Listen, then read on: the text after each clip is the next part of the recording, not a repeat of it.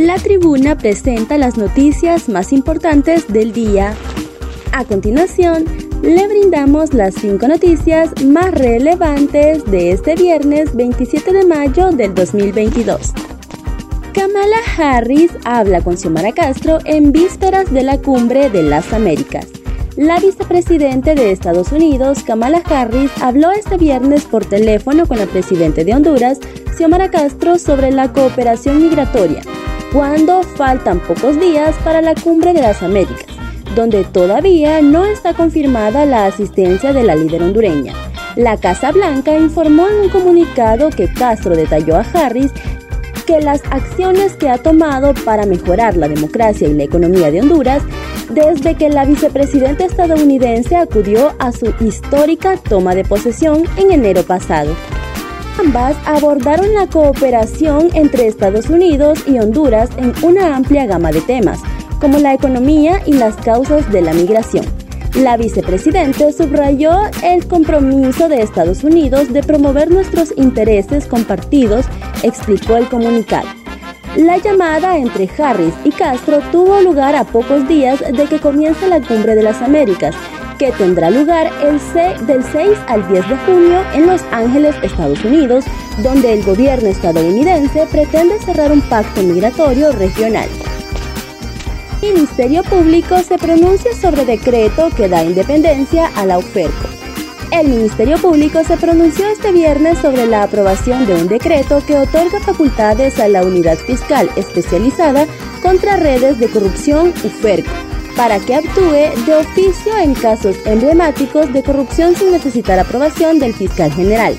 Apoyamos la lucha contra la corrupción y afirmamos que para fortalecer el Estado de Derecho con un fiscal del mismo rango que el fiscal general de la República, se requiere de una reforma constitucional, escribió el Ministerio Público en Twitter. No hacerlo sentaría un precedente que podría fragmentar toda nuestra institucionalidad, al no respetarse los procesos de selección de autoridades de rango constitucional, agregó.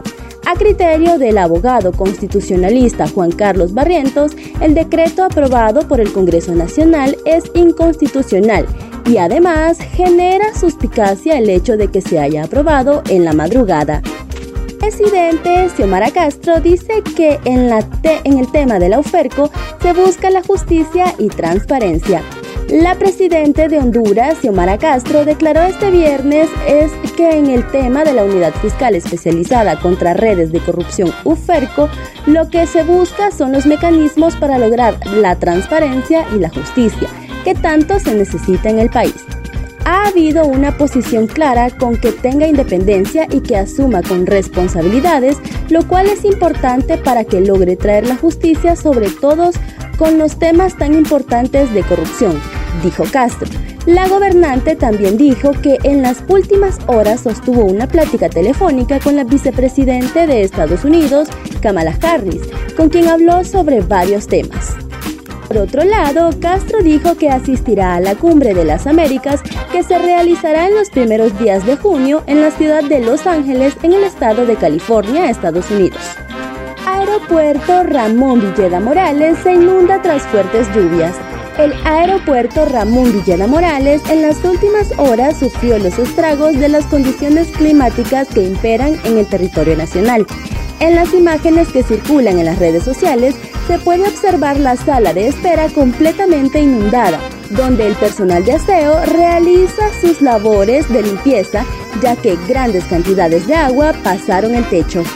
También fue afectado el equipo de computación de las aerolíneas, así como restaurantes que brindan servicio en el aeropuerto por la filtración de agua. La Secretaría de Estado en los, en los despachos de gestión de riesgos y contingencias nacionales COPECO extendió este jueves la alerta verde, la alerta verde por 72 horas para los departamentos de Francisco Morazán, Valle, Choluteca, La Paz, Intibucá, Ocotepeque, Copán y Lempira, debido a que continuarán las lluvias por todo el fin de semana.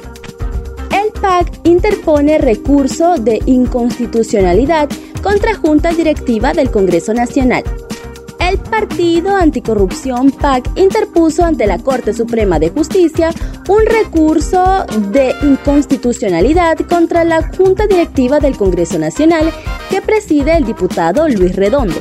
El documento fue presentado por la diputada Karen Martínez, pero que fue introducido en la Secretaría del Poder Judicial por la presidenta del PAC, Marlene Alvarenga en calidad de apoderada, legal de este instituto político.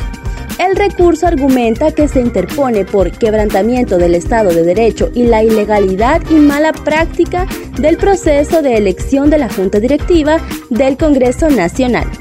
Para conocer más detalles, puedes ingresar a nuestra página web y seguirnos en redes sociales.